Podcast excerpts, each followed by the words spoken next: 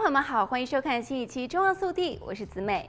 如果 iPhone 的电池续航时间看起来越来越差，有一个简单的解释。事实上，购买 iPhone 超过一年左右，并且每天都插入电源，iPhone 通常就会开始失去充满电的能力。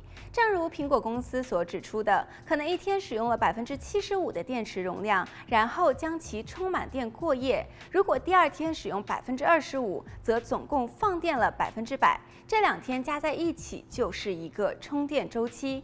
虽然 iOS 系统不会显示你已经使用了多少个充电周期，但是 iPhone 最大容量部分给出了该指标的峰值。根据《华尔街日报》最近的报道，电池容量会随着时间推移而下降，这可能是由于充电器发热、频繁的快速充电，或者是其他的导致手机温度升高的活动造成的。如果 iPhone 无法存储超过百分之八十的电量，则可能已经需要更换电池了。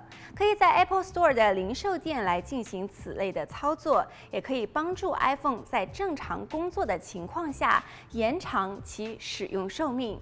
如果有 Apple Care，则可以免费的更换电池，每个月的费用在三点九九美元到十三点四九美元之间，具体取决于 iPhone 的型号。如果没有这项计划，那么新电池的价格大概是六十九美元到九十九美元。还有一种简单的方法可以检查电池损失了多少容量。打开设置，选择电池，接着选择电池健康和充电，您会看到最大容量。这是相对于第一次购买手机时的电池测量值。比如说，去年九月份购买一只 iPhone 十四 Pro Max。目前的容量可能为百分之八十七，这也意味着无法通过付费的 Apple Care 计划获得 Apple 的免费电池更换服务。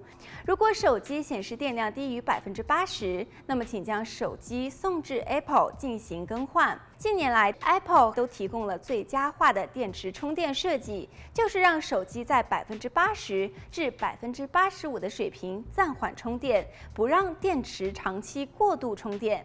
最后，如何激活最佳化电池充电呢？可以在 iPhone 上点击设置，向下滚动，并且点击电池，点击电池健康，再点击优化电池充电进行激活。此外，也建议大家不要在电量过低，甚至是完全耗尽的时候才去充电。本期节目到这里就结束了，我们下期再见。